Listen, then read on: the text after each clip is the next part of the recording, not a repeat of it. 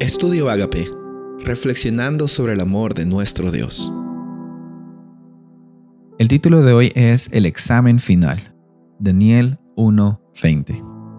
En todo este asunto de sabiduría e inteligencia que el rey les consultó, los halló diez veces mejores que todos los magos y astrólogos que había en todo su reino. En dos versículos anteriores vemos de que Dios fue la persona que les dio el conocimiento y la inteligencia para Daniel y para sus amigos. Pasaron tres años, finalmente tuvieron que pasar exámenes rigurosos, me imagino, y ellos fueron hallados diez veces más inteligentes, diez veces más capaces que todos los magos, incluso del reino. Pero esa victoria no había sido una victoria de Daniel y sus amigos. Esa victoria era una victoria de Dios. Lo que me gusta de esta parte es saber de que tenemos a un Dios que es tan fiel con nosotros, incluso antes de que nosotros seamos fieles a Él.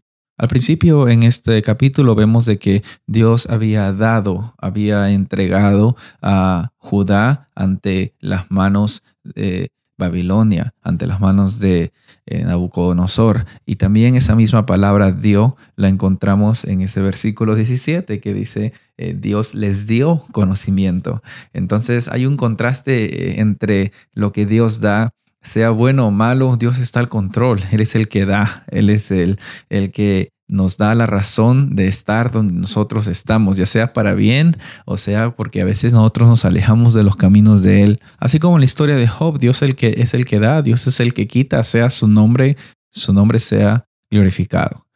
Y el nombre de Dios fue glorificado porque después de tres años de estar en esa universidad, por así decirlo, eh, los cuatro jóvenes hebreos cuando se presentaron al rey fueron encontrados como personas con mucho conocimiento. Pero el conocimiento viene de Dios, la sabiduría viene de Dios. Incluso ellos aprendieron cosas que estaban eh, como parte de la cultura de ellos, que era una cultura pagana, pero quizás también la información era una información necesaria para su crecimiento como personas. Ahora, tenemos que recordar que todo proviene de Dios, incluso los momentos difíciles que ellos tuvieron que pasar. Y podemos ver de que es un testimonio hermoso, de que nosotros no tenemos nada que temer, no tenemos nada que temer, incluso de las cosas que suceden hoy. Eh, a veces estamos tan eh, con miedo de qué dirán, de qué va a pasar. Nosotros somos hijos e hijas de Dios. Tenemos que reconocer de que no debe haber nada ni nadie que nos debe destruir nuestra identidad como hijos de Dios.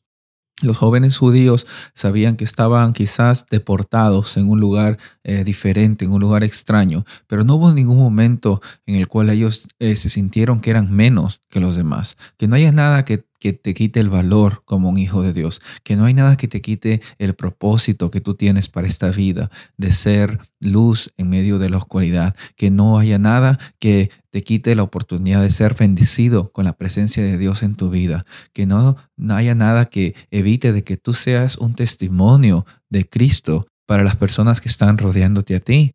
Aquí vemos de que Daniel eh, tenía la oportunidad de confiar de que Dios estaba al control de todos los sucesos que iban a pasar. Dios está al control de la historia, está al control de tus altos y de tus bajos también. Es el que nos da la sabiduría que nosotros necesitamos, porque incluso en los momentos más hostiles que pasen en nuestra vida, Él es el que está allí y es el que desea que su nombre sea glorificado. Y Él también eh, honra, Él también cumple de su parte lo que nosotros no podemos hacer.